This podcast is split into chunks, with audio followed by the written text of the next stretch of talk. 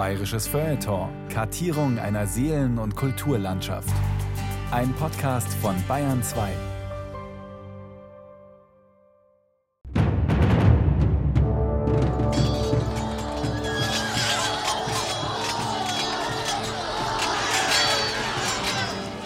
Was fällt Ihnen ganz spontan ein, wenn Sie das Wort Raubritter hören?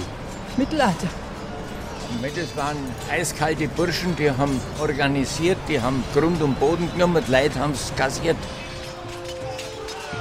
Den die anderen Junker geheißen, saß auf einem Rotschimmel, trägt einen schwarzen Hut, einen silbernen Stoßdegen an der Seite, ein Büchsen am Sattelbogen, ein Geisel in der Hand. Derselb ist Führer gewesen, ist ein dürrer, bleicher Mann, bei 40 Jahren alt, hat ein Höckerle auf der Nase, ein ebenfall Perlein, einen dünnen, falbern Bart, hat ein ziemliche Läng. So beschrieb im Jahr 1527 ein Opfer seinen Peiniger, Thomas von Absberg, den vielleicht schlimmsten Raubritter überhaupt, den man auch den Schrecken Frankens nannte. Klarer Fall, dass es sich bei den Raubrittern schon rein äußerlich um Finsterlinge und Fieslinge gehandelt haben muss, oder? Immerhin versetzten diese übel beleumundeten Raub- und Mordgesellen einst nicht nur reisende Männer, Frauen und Kinder in Furcht und Schrecken, sondern auch ganze Landstriche und Städte. Wenn es nach Karl Valentins Theaterstück Die Raubritter vor München geht, haben Raubritter sogar einmal die bayerische Landeshauptstadt bedroht. Und Karl Valentin war bekanntlich ein großer Fachmann in Sachen Rittersleid. Ja, so war's, ja, so war's, ja, so war's, die alten Rittersleid, ja, so war's, ja, so war's, die alten Rittersleid. Ja, wie waren's, die alten Rittersleid? Raubritter in Bayern. Sie hören die ebenso spektakuläre wie unterhaltsame Entzauberung eines Mythos von Ulrich Zwack. Ja, so sind's, ja, die sind's, die alten Rittersleid, ja, die sind's, ja, die sind's, die alten Rittersleid.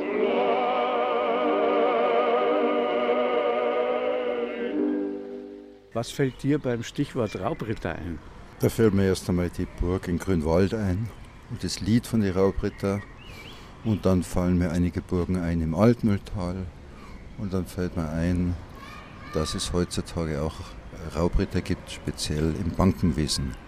In Grünwald im Isartal, glauben Sie's mir, das war einmal, da haben edle Ritter gehaust, denn die hat's vor gar nichts graust. Nun könnte es zwar durchaus sein, dass im Münchner Nobelvorort Grünwald heutzutage wirklich ein paar moderne Raubritter hausen, die mit halb- bzw. illegalen Methoden grundanständigen Menschen, Bürger und Bürgern das letzte Geld, den letzten Euro aus der Tasche ziehen. Denn der Begriff Raubritter hat natürlich längst auch übertragene Bedeutung erlangt. Aber mit heutigen Raubrittern hat die Burg Grünwald ganz sicher nichts zu tun und mit historischen höchstwahrscheinlich ebenfalls nicht. Auch wenn Münchens Paradekomiker Karl Valentin der Burg Grünwald durch seinen weithin bekannten Gassenhauer die Euden Rittersleid ein reichlich negatives Image verliehen haben mag. In Wahrheit jedoch haben sich dort von Anfang an keine Halbbarbaren herumgetrieben, denen es vor gar nichts graust, sondern ausschließlich Angehörige der oberbayerischen Haute Volée.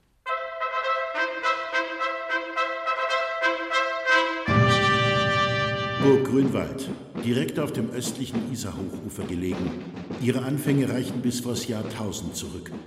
Im Hochmittelalter zunächst im Besitz der Grafen von Andex, dann der Wittelsbacher Landesherren. Heute nur noch rudimentär erhalten, im Eigentum des Freistaates Bayern. Beherbergt seit 1979 einen Teil der Bayerischen Archäologischen Staatssammlung. Die Vergangenheit war und ist auf der Grünwalder Burg also durchaus lebendig. Hinweise auf die Existenz von Raubrittern fehlen indes völlig. Aber was genau ist das denn eigentlich überhaupt? Ein Raubritter? Die wissenschaftliche Antwort auf diese Frage fällt ziemlich ernüchternd aus. Eigentlich hat es dieses Phänomen wissenschaftlich gesehen nicht gegeben. Es ist eine Erfindung des frühen 19. Jahrhunderts, der Romantik als Burgen und Sagen wieder ins Zentrum des Interesses kamen. Und äh, der Begriff ist nicht mittelalterlich, also das spricht schon eher dagegen. Aber es gibt natürlich immer wieder auch im Rahmen von Gewaltanwendungen, im Rahmen von Auseinandersetzungen natürlich auch unrechtmäßige Überfälle auf die armen, nicht schuldigen, Unbeteiligten. Heute nennt man das ja Kollateralschäden. Dr. Hubertus Seibert akademischer Oberrat am Lehrstuhl für mittelalterliche Geschichte der Ludwig-Maximilians-Universität München, steht mit der Einschätzung, dass die berühmt-berüchtigten Raubritter im Wesentlichen nur eine Erfindung des 19. Jahrhunderts seien, keineswegs allein. Sie wird heute so gut wie von allen namhaften Medievisten geteilt. Ist nun damit diese Sendung schon zu Ende, bevor sie überhaupt richtig angefangen hat?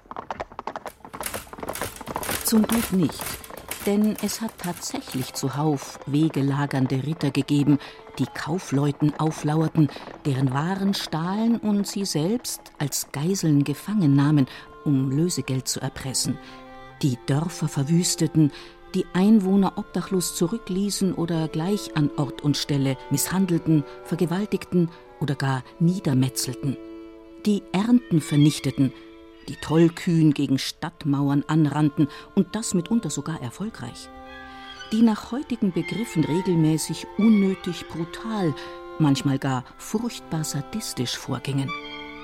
Es ist immer wichtig, also bei diesen ganzen Taten, Untaten nach dem Anlass, dem Grund zu fragen. Und das wird immer ein bisschen übersehen, dass diese Gewaltanwendung seitens des Adels gleichsam kriminalisiert wird. So aus heutiger Sicht ist das natürlich eher negativ zu bewerten, aber man muss das ja versuchen, aus dem Verständnis der Zeit zu verstehen. Und hier stehen sicherlich nicht wirtschaftliche Aspekte im Vordergrund, also so die Gier nach Beute, nach Reichtum, sondern sondern hier geht es vielfach um verletzte Rechte, auch vielleicht um verletzte Ehre eines Adligen, der dann natürlich nach entsprechenden Maßnahmen sucht und da bietet sich die Fehde an. Für heutige Ohren mag es befremdlich klingen, aber für einen mittelalterlichen Adligen zählte zu den geeigneten Maßnahmen zu allervorderst die exzessive Anwendung von Gewalt. Denn das war ja sein ureigenstes Metier. Außer ein wenig Lesen, Rechnen und Schreiben sowie den nötigsten höfischen Umgangsformen hatten die meisten Adligen, angefangen vom kleinen Rittersmann bis zum mächtigen Fürsten, ja kaum je etwas anderes gelernt als den meisterhaften Umgang mit Waffen. Nicht von ungefähr stellte die Teilnahme an wehrsportlichen Turnieren neben der Jagd die liebste Freizeitbeschäftigung der männlichen Adligen dar. Und diese Form der Körperertüchtigung wurde mit solch brachialer Gewalt betrieben, dass jeder Turnierkampf mit dem dauerhaften Verlust der körperlichen Unversehrtheit, wenn nicht gar tödlich enden konnte. Kein Wunder also, dass auch die edelsten Rittersleut in puncto Grausamkeit regelrecht ausrasteten, sobald es wirklich ernst wurde. Beim Kampf auf Leben und Tod schlug selbst ein so untadeliger Recke wie der Sagenheld Tristan seinem Gegner Morold von Irland mit dem Schwert erst einmal die rechte Hand ab, ehe er ihm den Schädel mitsamt Helm bis zum Kinn spaltete und zu schlechter Letzt auch noch den Kopf vom Hals trennte. Offenbar waren auch die alleredelsten Ritter wahrlich nicht sonderlich zart beseitet. Dazu sahen sie auch keinerlei Anlass. Vielmehr hielten sie ihre Gewaltausbrüche für durchaus Gott wohlgefällig. Ihrer festen Überzeugung nach hätte der Schöpfer dergleichen Exzesse niemals zugelassen, wenn sie nicht gut und gerecht wären. Es war das, genau genommen, eine Haltung, die sich fatal mit der Denkweise der vermeintlichen Gotteskrieger des islamistischen IS-Regimes deckt. Denn auch viele Ritter waren nicht nur tiefgläubig, sondern in religiöser Hinsicht echte Fanatiker. Und selbst wer nicht fanatisch war, zweifelte nicht daran, dass Gott im Kampf stets der gerechten Sache zum Sieg verhilft. Wie zum Beispiel der Erfolg des kräftemäßig weit unterlegenen späteren Königs David über den Riesen Goliath beweist, lässt Gott auch bei gewaltsamen Auseinandersetzungen stets Gerechtigkeit walten. Aus diesem Grund konnte sich nicht zuletzt auch in einigen fränkischen Städten wie Nürnberg, Ansbach oder Würzburg bis weit ins 15. Jahrhundert hinein die recht archaisch anmutende Sitte der Kampfklage halten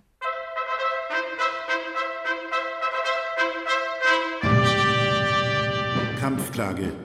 Uralte, brachial gewalttätige Gerichtsverfahrensvariante. Die so gut wie immer adeligen Prozessgegner droschen dabei auf einem vom Gericht abgesteckten Geviert mit Streitkolben so lange aufeinander ein, bis einer der beiden nicht mehr aufstehen konnte, stark blutete oder den Kampfplatz freiwillig verließ. Dieser hatte dann den Prozess verloren. Denn die Niederlage im Zweikampf wurde als offensichtliches Gottesurteil gewertet. Dass der Ausdruck Raubritter gegen Ende des 18. Jahrhunderts aufkam und dann im 19. Jahrhundert besonders populär wurde, ist kaum verwunderlich. Denn damals entdeckte man das Mittelalter in Deutschland neu. Nicht zuletzt als Reaktion auf die bitteren Erfahrungen der napoleonischen Ära. Diese, so glaubte man, seien vor allem auf die Schwäche des durch Vielstaaterei zersplitterten Deutschlands zurückzuführen gewesen. Gleichzeitig verklärte man das hochmittelalterliche Reich der Salier, Ottonen oder Stauferkaiser zu Deutschlands historischer Blütezeit. Eine Blütezeit, deren Ende nicht zuletzt durch die spätmittelalterlichen Umtriebe von Raubrittern eingeläutet worden sei. Man sieht natürlich dann auch in bestimmten Regionen wie im Mittelrheintal, sieht man natürlich diese vielen Ruinen. Dann muss man natürlich auch an die Literatur, an die Sagen denken, die ja nicht erst im 19. Jahrhundert beginnen, aber da sozusagen ihre Hochkonjunktur haben. Und da wird natürlich vieles idealisiert. Ne? Man hat ein doch positives Bild von diesen Zuständen an den Höfen. Aber da gibt es dann sozusagen immer diese Bösewichte, die diese Idylle scheinbar beeinträchtigen. Ne? Und äh, die werden dann sozusagen entsprechend auch kriminalisiert und als Raubritter, die nur äh, wegen Beute und Gier oder wegen ihrer Gewaltbereitschaft dann zu solchen Schritten neigen, werden die ja, gebrandmarkt. Die Blütezeit des Raubrittertums soll das 14., 15. und 16. Jahrhundert umfasst haben. Damals, so wähnte man, seien viele Ritter nicht mit den großen ökonomischen, militärischen und sozialen Veränderungen zurechtgekommen, die die Wende vom Mittelalter zur Neuzeit mit sich brachte. Deshalb habe ihnen bittere Armut gedroht. Und um nicht gesellschaftlich abzusteigen und ihren gewohnten, aufwendigen Lebensunterhalt aufrechterhalten zu können, hätten sich unzählige von ihnen auf Wegelagerei, Raub und Geiselnahme verlegt. Italienische Quellen, wonach es sich im 14., 15. und 16. Jahrhundert beim Heiligen Römischen Reich deutscher Nation um eine einzige Mördergrube gehandelt habe, scheinen diese Ansicht zu bestätigen. Es lässt sich auch gar nicht bestreiten, dass es hierzulande wirklich viele nach heutigem Verständnis schlichtweg kriminelle Ritter gegeben hat. Dass dies den Italienern besonders auffiel, dürfte allerdings vor allem daran gelegen haben, dass südlich der Alpen die Renaissance erheblich früher Einzug hielt als nördlich der Alpen und mit ihr auch zivilisiertere Sitten. Italienische Stadtrepubliken wie Florenz, Venedig oder Genua waren zweifellos modernere Staatsgebilde als das Heilige Römische Reich deutscher Nation. Indes beschränkte sich wüstes ritterliches Treiben in deutschen Landen keineswegs auf die genannten drei Jahrhunderte und auch keineswegs nur auf verarmte Mitglieder des Ritterstandes. Die wohl aufsehenerregendste Geiselnahme des gesamten Mittelalters beispielsweise inszenierten die beiden sicher nicht mittellosen Oberritter Herzog Leopold V. von Österreich und Kaiser Heinrich VI. bereits Ende des Jahres 1192, indem sie den englischen König Richard Löwenherz bei Wien kidnappten und erst gegen ein Lösegeld von 100.000 Kölner Mark wieder freiließen. Das entsprach immerhin über 23 Tonnen reinen Silbers. Dagegen war selbst ein Götz von Berlichingen, der viel zitierte Ritter mit der eisernen Hand, nur ein armes Würsterl. Dabei könnte man ihn eigentlich durchaus als Großunternehmer in Sachen professioneller Geiselnahme bezeichnen, denn im Gegensatz zum goethischen Götz war der historische weniger ein freiheitsliebender Held als vielmehr ein gewiefter, nun ja Raubritter. Wenn er Glück hatte, konnte er Lösegelder von bis zu 1000 Gulden erzielen. Das entsprach 753 Kölner Mark bzw. 176 Kilo und 276 Gramm Silber. Im Vergleich zu den gerade erwähnten 23 Tonnen waren das geradezu Peanuts. Die Opfer von ritterlichen Attacken betrachteten die Übergriffe selbstredend nicht als Kavaliersdelikte, sondern als kriminelle Handlungen. Trotzdem bezeichnete man die Burgen, von denen aus solche Überfälle gestartet wurden, zwar manchmal schon als Raubnester, aber die Täter selber nie als Raubritter, sondern immer nur als Schnapphähne, Heckenreiter, Placker, Straßenglucker, Mordbuben oder auch einfach nur als Räuber. Die Adressaten wiesen dergleichen Schimpfnamen allerdings entrüstet von sich, hielten sie sich selber doch für durch und durch ehrenwerte Rittersleute. Der Humanist Ulrich von Hutten entstammte selbst einem Geschlecht, das etliche solcher Schnapphähne in seinen Reihen zählte und kannte die Mentalität seiner ritterlichen Standesgenossen sehr genau. Um die Wende zum 16. Jahrhundert schilderte er einmal in einem satirischen Dialog wie einem von einem Kaufmann als Räuber titulierten Ritter vor Wut alle Sicherungen durchbrannten. Ich werde dir erstlich deine Backen zerdreschen und das ganze Gesicht, dann dir die Zähne reihenweise einschlagen mit meinen Fäusten. Hierauf dir die Wampen walten, dass dir die Rippen krachen. Bis du endlich erschöpft, halb tot im Kote liegen bleibst und Pfeffer pfundweise und Safran lotweise von hinten fahren lässest. Tatsächlich hegte so mancher Rittersmann einen ausgesprochenen Standesdünkel und ließ diesen gegenüber seinen bürgerlichen oder bäuerlichen Mitmenschen auch gern heraushängen. Da ist zum Beispiel ein Brief des schwäbischen Ritters Bilgrin von Reischach an den Überlinger Kaufmann und Stadtrat Hans Bessra erhalten, in dem sich der Ritter darüber beschwert, dass er von letzterem nicht standesgemäß behandelt worden sei. Hans Bessra, da du dich vor mich gesetzt, mich geduzt und nicht gehalten hast, wie es sich einem Bürger gegenüber einem Edelmann geziemt, so mahne ich dich darum. Der als Kaufmann einer im Spätmittelalter ständig bedeutender werdenden bürgerlichen Berufsgruppe angehörige Bessra dachte freilich gar nicht daran, gegenüber dem wadelbeißenden Ritter klein beizugeben. Zumal dieser, wie die meisten seiner Zunft, lediglich dem niederen Adel entstammte und verglichen mit dem gerüffelten Überlinger Ratsherrn vermutlich ein ziemlich armer Schlucker war. Folglich schüttete der Kaufmann postwendend Öl ins Feuer, indem er es unter anderem beim ebenfalls beanstandeten Duzen beließ. Du sagst, mich über dich zu setzen, zieme mir nicht. Das gebe ich wohl zu. Solch Hochmut ziemt weder mir noch auch dir, da keiner über den andern Herrschaft hat. Und er fügt, nun seinerseits gereizt, hinzu dass ich meinen Namen und Stamm solches von dir nicht gerne hinnehme.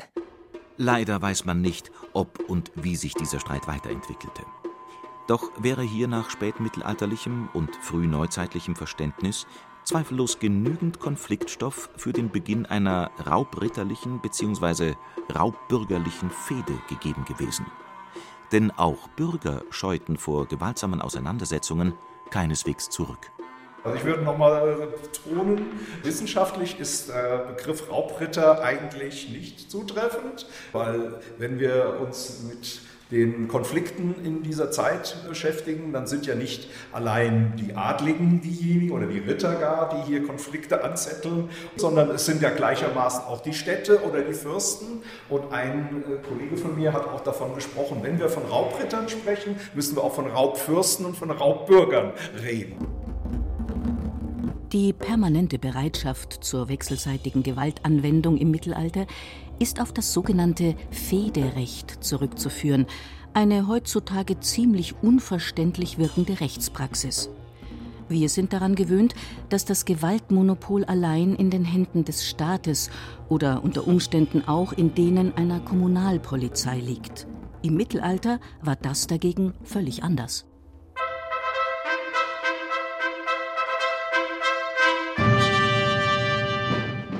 Federecht, Fedewesen.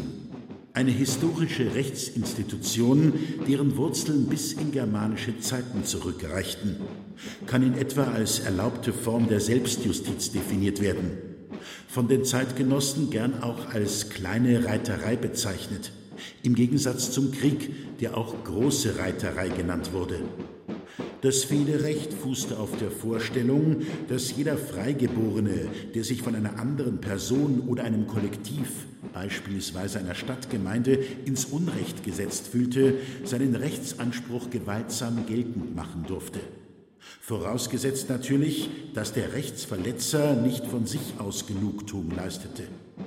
Die Fehde war also gewissermaßen ein legitimer Privatkrieg. Den Gegner im Rahmen des Fehdeführens weitestmöglich zu schädigen, war ausdrücklich gestattet. Nach heutigen Begriffen war das Fehderecht also ein reines Faustrecht, das willkürlichen Gewaltexzessen in nicht hinnehmbarer Weise Tür und Tor öffnete. Nun war das spätmittelalterliche und frühneuzeitliche Heilige Römische Reich deutscher Nation aber auch alles andere als ein Rechtsstaat im heutigen Sinn. Die Vorstellung des obrigkeitlichen Gewaltmonopols war damals gerade erst im Entstehen.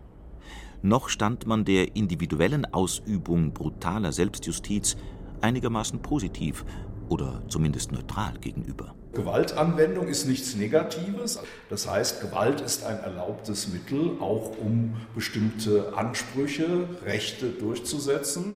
Überhaupt ist das Heilige Römische Reich kaum mit seiner gegenwärtigen Rechtsnachfolgerin, der Bundesrepublik Deutschland, vergleichbar. Zwar kommt es auch heute des Öfteren zu Kompetenzstreitigkeiten zwischen Bund, Ländern und oder Kommunen, aber die lassen sich vor den jeweils dafür zuständigen Gerichten eindeutig klären.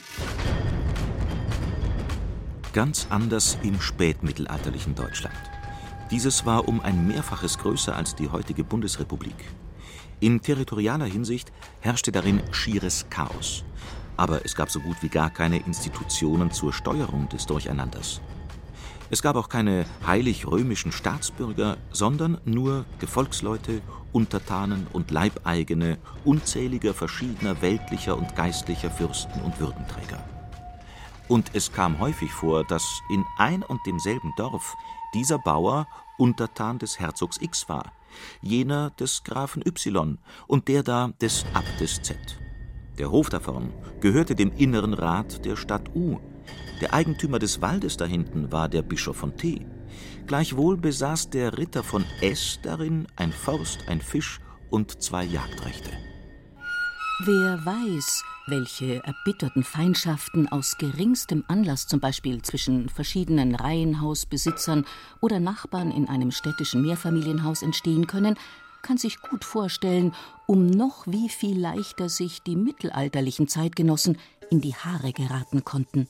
Und wie gesagt, wer der Meinung war, dass ihm nicht ausreichend Recht geschah, durfte zur Selbsthilfe greifen, indem er seinem Kontrahenten die Fehde erklärte.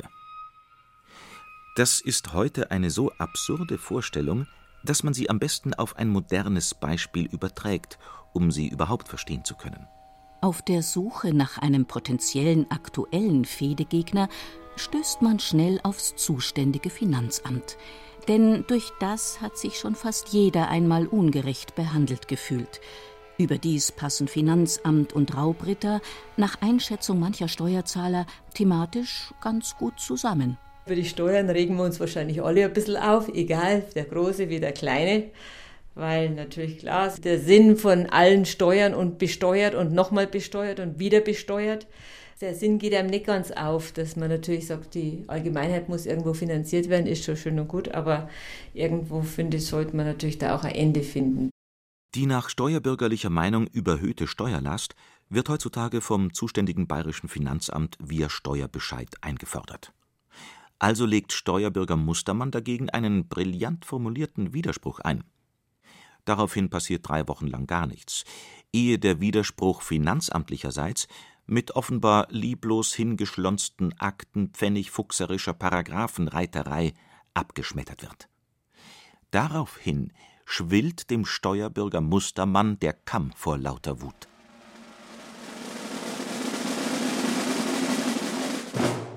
Genau das ist der entscheidende Moment. Denn der mittelalterliche Wutbürger, Wutritter oder freie Wutbauer würde jetzt nicht Klage beim Finanzgericht erheben, sondern versuchen, sein Recht gegenüber dem Freistaat Bayern im Rahmen einer Fehde durchzusetzen. Die konnte man freilich auch nicht so mir nix, dir nix vom Zaun brechen, sondern man musste schon für die für solche Fälle vorgesehene Form wahren, heißt, dem Kontrahenten einen Fehdebrief zustellen.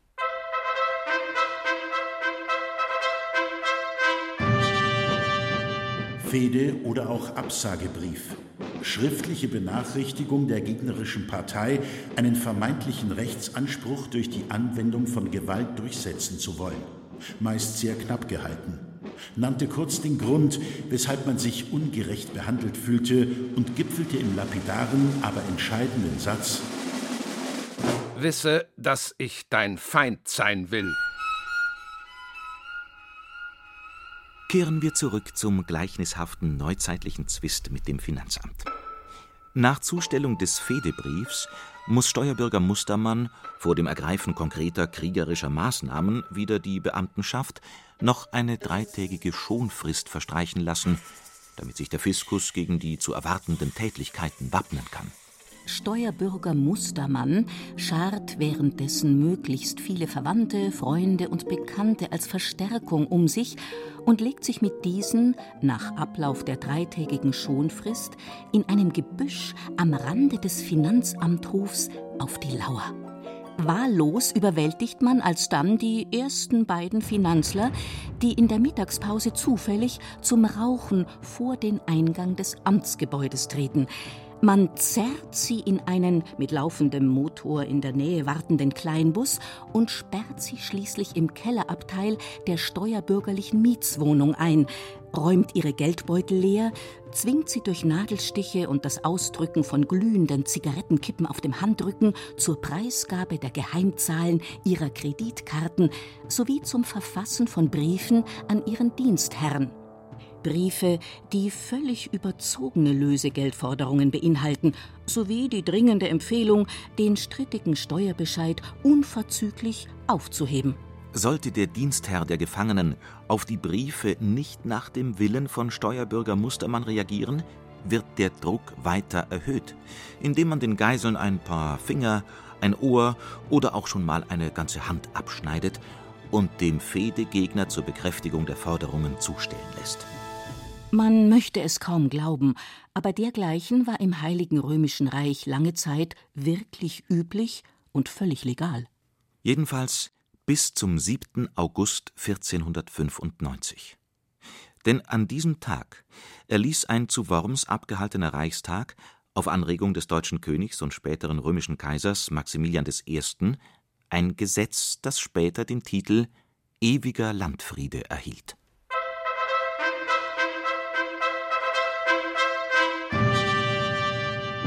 Ewiger Landfriede.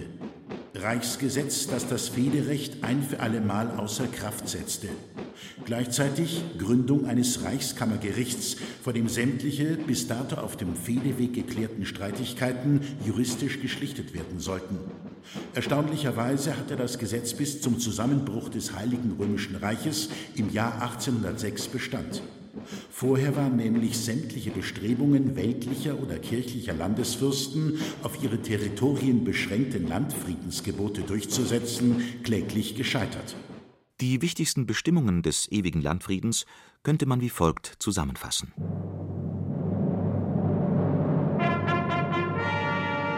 Paragraph 1. Niemand, gleichgültig von welcher gesellschaftlichen Stellung er ist, darf jemand anderen bekriegen. Paragraph 2. Alle bestehenden Fäden werden aufgehoben. Paragraph 3. Jeder, der dieses Verbot bricht, wird, gleichgültig von welchem Stand, mit der Reichsacht belegt. Paragraph 4. Jeder ist verpflichtet, einen des Friedbruchs Verdächtigen zu stellen oder zu melden. Paragraph 9. Dieser Landfriede soll durch spätere Gesetze nicht außer Kraft gesetzt werden können. Da versteht Steuerbürger Mustermann natürlich erst einmal die Welt nicht mehr. Das gute, alte und bewährte Fedewesen wird von heute auf morgen verboten und unter Strafe gestellt. Und er selber, der noch gestern seine gefangenen Finanzbeamten als biederer Ehrenmann im Keller gepiesackt und gefoltert hat, gilt plötzlich als Krimineller. wird gewissermaßen zum Raubsteuerbürger.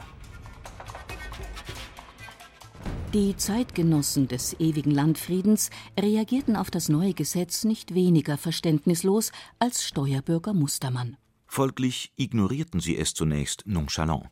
Und das noch fast 100 Jahre lang. Aber de jure, also rein rechtlich, wurden die weiterhin munter fehdeführenden Ritter, Bürger oder Bauern jetzt tatsächlich zu Raubrittern, Raubbürgern und Raubbauern. Nun war es in Forscherkreisen lange umstritten, ob bürgerliche oder freie Bauern überhaupt fehdeberechtigt waren. Aber inzwischen gilt diese Frage als weitgehend geklärt. Sie waren es.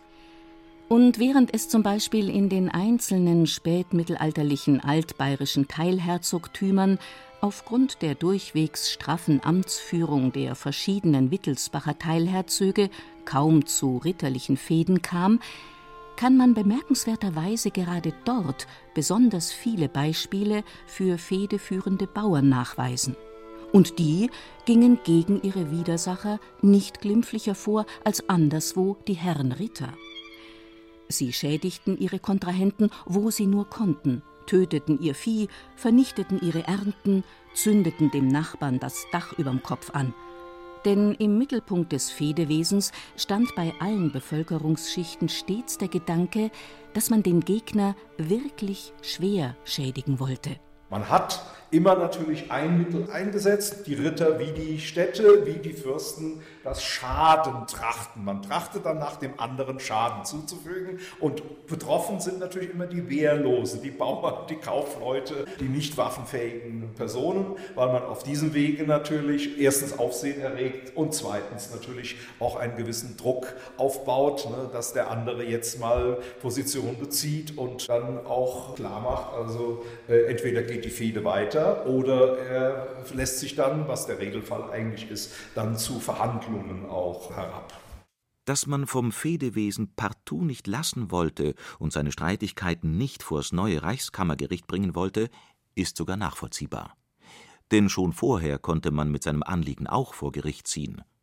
Doch hatte man mit dem Rechtsweg regelmäßig schlechte Erfahrungen gemacht. Denn die Gerichtsbarkeit lag ausschließlich in den Händen von Fürsten oder Städten und damit in aller Regel beim Prozessgegner.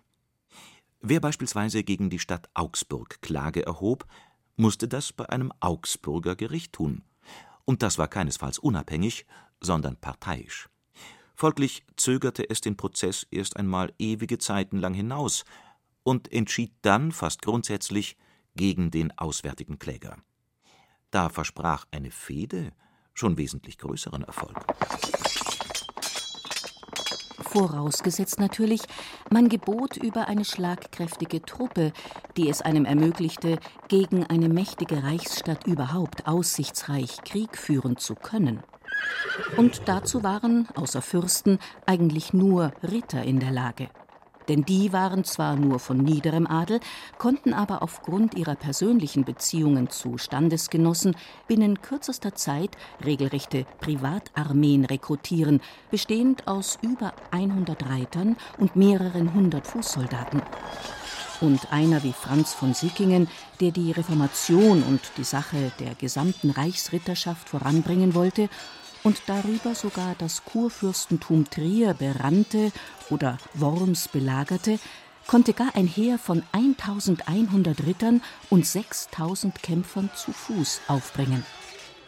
Die weit verbreitete Vorstellung vom kleinen Raubritter, der mit einer knappen Handvoll Spießgesellen im Hollerbusch lauert, um zwei Nürnberger Kaufleute zu überfallen, auszurauben und gefangen zu nehmen, ist jedenfalls ziemlich falsch und naiv. Zwar mag es vereinzelt auch solche Rittersleut gegeben haben, aber ordentliche Raubritter, so es solche überhaupt je gegeben haben sollte, besaßen durchaus einen Hang zu großspurigem Auftreten und professionellem Vorgehen. In dieser Hinsicht machte man sich im 19. Jahrhundert zweifellos viel zu harmlose Vorstellungen wie man sich in romantischer Zeit einen typischen Raubritter vorstellte, lässt sich beispielhaft an Heinz von Stein zeigen, der zu Beginn des 13. Jahrhunderts in der Höhlenburg Stein an der Traun sein Unwesen getrieben haben soll. In einem vergilbten Heftchenroman eines anonymen Autors hat der schreckliche Recke einen wahrhaft horriblen Auftritt. Schon die Natur hatte seinen wilden und leidenschaftlichen Charakter in seinem Gesichte bezeichnend ausgeprägt, indem sie ihn mit zwei Eberzähnen begabte, die aus der unteren Kinnlade herausgewachsen waren und die Oberlippe dergestalt bedeckten, dass sie seiner ohnehin unheimlichen Physiognomie einen schrecklichen Ausdruck verliehen. Sein kolossaler Körperbau passte ganz zu seinem Gesichte, und das struppige und borstige Haupt- und Barthaar zeigte nur zu deutlich an, dass er kein Mann des Friedens sei. Und die schwarzen Augen, aus welchen ein zügelloses Leben hervorschimmerte, verbunden mit einem fürchterlichen Schnurrbarte, welcher unter seiner Adlernase thronte, gaben seinem Antlitze die größte Ähnlichkeit mit einem blutgierigen Ungeheuer, das jeden zu verderben droht, der in dessen Nähe kommt. Einziger, aber entscheidender Schönheitsfehler dieses Scheusals der eberzähnige Heinz von Stein ist wahrscheinlich nur eine frei erfundene volkstümliche Sagengestalt.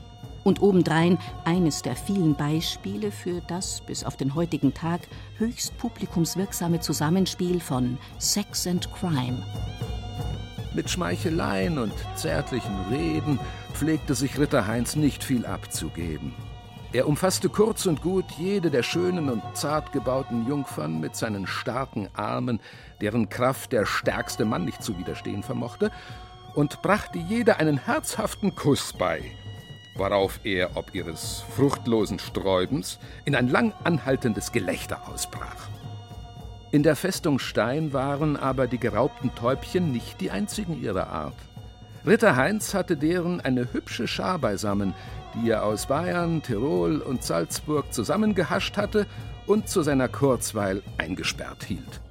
Denn so weiß die bei Führungen durch Deutschlands einzige Höhlenburg bis heute vermittelte Legende zu berichten, der böse Ritter Heinz von Stein hat nicht nur geplündert und geraubt, sondern obendrein auch alle hübschen Mädchen der Umgebung gefangen genommen, sich gewaltsam gefügig gemacht und, sobald er ihrer wieder überdrüssig geworden war, hinrichten lassen, wobei er den Hinrichtungen mit sadistischer Freude stets persönlich beigewohnt habe. Freilich enthält auch diese Schmuddelstory einen wahren Kern. Denn so mancher kühne Rittersmann, egal ob Raubritter oder nicht, betrachtete Mädchen und Frauen von vornherein als Freiwild. Sofern sie nicht adliger Herkunft waren, muss man einschränkend anmerken, denn die Vergewaltigung einer Adligen galt als striktes Tabu. Nicht anders als heute befand sich die Welt, auch an der Wende vom Mittelalter zur Neuzeit, total im Umbruch. In der älteren Forschung wurde oft behauptet, das Ausüben der Raubritterei sei ein letzter verzweifelter Versuch vieler Ritter gewesen, das blanke Überleben zu sichern. Nun ist es zwar richtig, dass die bis dato staatstragenden Rittersleut zu jener Zeit in jeder Hinsicht ziemlich überflüssig geworden waren. Militärisch wurden sie durch viel beweglichere und billigere Landsknechtstruppen ersetzt. In der Verwaltung beschäftigten die Fürsten jetzt keine ritterlichen Dienstmannen mehr, sondern vor allem Juristen, Amtsschreiber und andere gut ausgebildete bürokratische Fachkräfte. Wirtschaftlich bedingte der Wandel von der Natural zur Geldwirtschaft den unaufhaltsamen Aufstieg des Bürgertums. Und der ging fraglos zu Lasten des niederen Adels. Trotzdem geschah das sich Verlegen auf sogenannte Raubrittertum meist nicht aus schierer Verzweiflung, sondern durchaus freiwillig und gezielt. Denn auf der anderen Seite gab es ja auch unzählige Ritter, die sich jetzt als gut bezahlte Offiziere im Söldnerheer eines Fürsten verdingten. Oder gar nach Italien emigrierten, wo die notorisch miteinander verfeindeten Stadtstaaten ständig Nachschub an militärischen Führungskräften benötigten. Es gab auch viele Ritter, die das Kapital, das in ihren Ländereien schlummerte, nicht länger als passive Feudalherren nutzten, indem sie sich von ihren bäuerlichen Untertanen durchfüttern ließen, sondern es als aktive Landwirtschaftsunternehmer freisetzten und vermehrten. Dazu bedurfte es allerdings der Bereitschaft, vom herkömmlichen Standesdünkel Abschied zu nehmen und sich dem direkten Wettbewerb mit den vom Adel üblicherweise verachteten bürgerlichen Pfeffersäcken zu stellen. Unter Umständen musste man auch dazu bereit sein, in eine der ungeliebten Bürgersfamilien oder gar in eine Bauernfamilie einzuheiraten. Schon im 13. Jahrhundert notierte Seifried Helbling, seines Zeichens Ritter und Dichter zu Nußdorf, heute ein Stadtteil von Wien. Ich sage dir, ob du mir glaubst oder nicht, es gibt solch arme Ritter, dass er sich für materielle Besserstellung als Ehefrau eine Bäuerin nimmt. Kein Wunder. Vielen Rittern ging es bereits im angeblich goldenen Hochmittelalter materiell schlechter als so manchem Bauersmann. Im Herzogtum Bayern beispielsweise besaß die Hälfte der Ritterschaft schon im Jahr 1256 nicht die 30 Pfund Silber, die der Landesherr als Kapitalminimum für den Besitz einer Burg oder den Unterhalt eines bewaffneten Knechts forderte. Letztlich befand sich der in den niederadligen Ritterstand geborene also von jeher in einer Zwickmühle. Denn der typisch ritterliche Lebenswandel war durchaus kostspielig. Ich muss natürlich, wenn ich standesgemäß leben will, äh, schauen, wo bekomme ich jetzt diese gute Rüstung oder Pferde oder äh, was die Ausstattung meiner Burg anbetrifft, wo bekomme ich das alles her auf möglichst legalem Wege. Allein die Rüstung. Eine gute Turnierrüstung, die besten wurden übrigens in Nürnberg geschmiedet, kostete so viel wie drei oder gar vier Bauernhöfe. Wenn ein Ritter ein Einzelturnier, eine seiner liebsten Freizeitbeschäftigungen, verlor, durfte ihm der Sieger die Rüstung abnehmen. Der materielle Schaden war dann noch größer, als wenn einem heute der Gegner nach einem verlorenen Tennismatch das Auto wegnehmen dürfte. Bei vielen Turnieren nahm der Sieger dem Unterlegenen obendrein aber auch noch das wertvolle, gut dressierte Schlachtross weg, oder das Tier kam während des Wettkampfes zu Schaden. Auf heute übertragen bedeutet das in etwa, dass man nach einem einzigen vermasselten Tennismatch nicht nur den fahrbaren Untersatz, sondern auch noch die hochpreisige Einbauküche und die nicht minder teure Designer-Sitzgarnitur im Wohnzimmer verlieren würde. Unter diesen Umständen wird durchaus verständlich, dass sich auch nach dem Erlass des ewigen Landfriedens so mancher Rittersmann auf das traditionell erlaubte Erfinden fadenscheiniger Fehdegründe verlegte.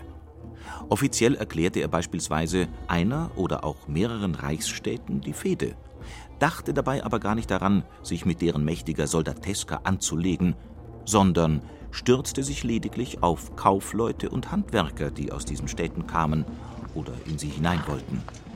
Nach alter Väter Sitte misshandelte er die Überfallenen, raubte sie aus, nahm wahllos sie oder irgendwelche Patrizier, Anwälte, Ratsherren, Boten und sonstige Würden oder Amtsträger aus den fraglichen Städten gefangen und forderte für ihre Freilassung Lösegeld. Trotzdem war Raubritter nicht gleich Raubritter. Da gab es auf der einen Seite kleinkriminelle Wegelagerer, aber auf der anderen auch regelrechte Großunternehmer, die die Zeichen der anbrechenden Neuzeit deutlich erkannt hatten und für sich nutzten. Der bereits erwähnte Götz von Berlichingen beispielsweise übte das Raubritterhandwerk nur in 20 von seinen insgesamt 80 Lebensjahren aus, das aber in höchster Perfektion. Lediglich für die Hälfte der insgesamt 30 Fäden, die er während dieser Zeit führte, zeichnete er mit eigenem Namen verantwortlich. Die andere Hälfte bestritt er als Subunternehmer von Fürsten oder quasi als waffenklirrender Inkassoanwalt von Privatleuten. Dass Fürsten ihre Interessen stellvertretend durch fehdeführende Ritter durchgesetzt wissen wollten, ist leicht nachvollziehbar. Sie wollten sich halt nicht selber die Hände schmutzig machen. Aber unbescholtene Bürger? Nun, auch die wollten manchmal ihre Rechte gegenüber fürstlichen oder bürgerlichen Obrigkeiten im Rahmen einer Fehde mit Gewalt durchsetzen.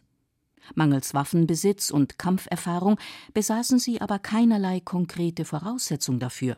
Also wandten sie sich hilfesuchend an fehdeerprobte Recken wie den Götz von Berlichingen und traten ihm ihre Rechtsansprüche gegen klingende Münze ab.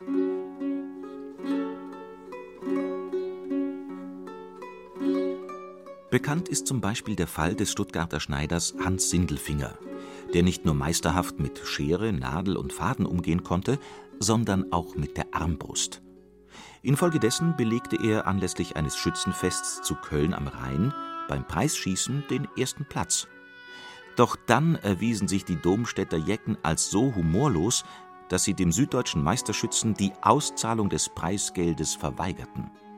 Es vor einem Kölner Gericht einzuklagen, wäre von vornherein sinnlos gewesen, denn das hätte einem Stuttgarter Schneiderlein nie und nimmer recht gegeben. Deshalb wandte sich Meister Sindelfinger als typisch schwäbisches Cleverle an seinen berühmten Landsmann, den Ritter Götz von Berlichingen, und trat ihm seine Ansprüche gegenüber der Stadt Köln für 105 Gulden ab. Das war ein stolzes Sümmchen, denn für nur einen Gulden bekam man damals schon einen goldenen Ring. Trotzdem zahlte sich die Investition für den Herrn Ritter von Berlichingen mehr als aus. Er erklärte der Stadt Köln im Namen seines Mandanten die Fehde und erzielte durch die Gefangennahme von Kölner Kaufleuten 1000 Gulden Lösegeld. Die Investition von 105 Gulden Grundeinsatz hatte sich also wahrlich rentiert. Die meisten Aktionen führte Götz von Berlichingen aber nicht am Rhein, sondern im heutigen Franken durch, einem Gebiet, auf dem sich überhaupt auffällig viele Raubritter herumtrieben. Das lag nicht zuletzt an den dort herrschenden Herrschaftsstrukturen.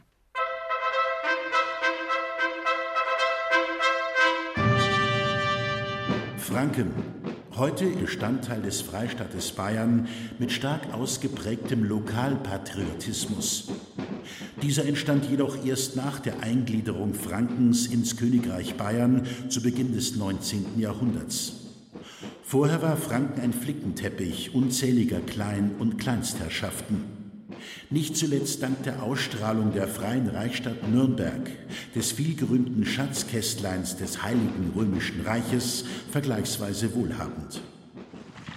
Der relativ hohe Lebensstandard der Franken und die politische Zersplitterung ihres Lebensraumes schufen geradezu ideale Bedingungen für jenen Teil der Ritterschaft, die man heute wohl nicht ganz richtig als Raubritter bezeichnet. Und würde Franken heute nicht zu Bayern gehören, könnte man so gut wie überhaupt nicht von bayerischen Raubrittern sprechen, denn in Altbayern gab es außer dem legendären Heinz von Stein so gut wie gar keine Raubritter und im heute bayerischen Schwaben auch nur ganz wenige. Der Grund dafür?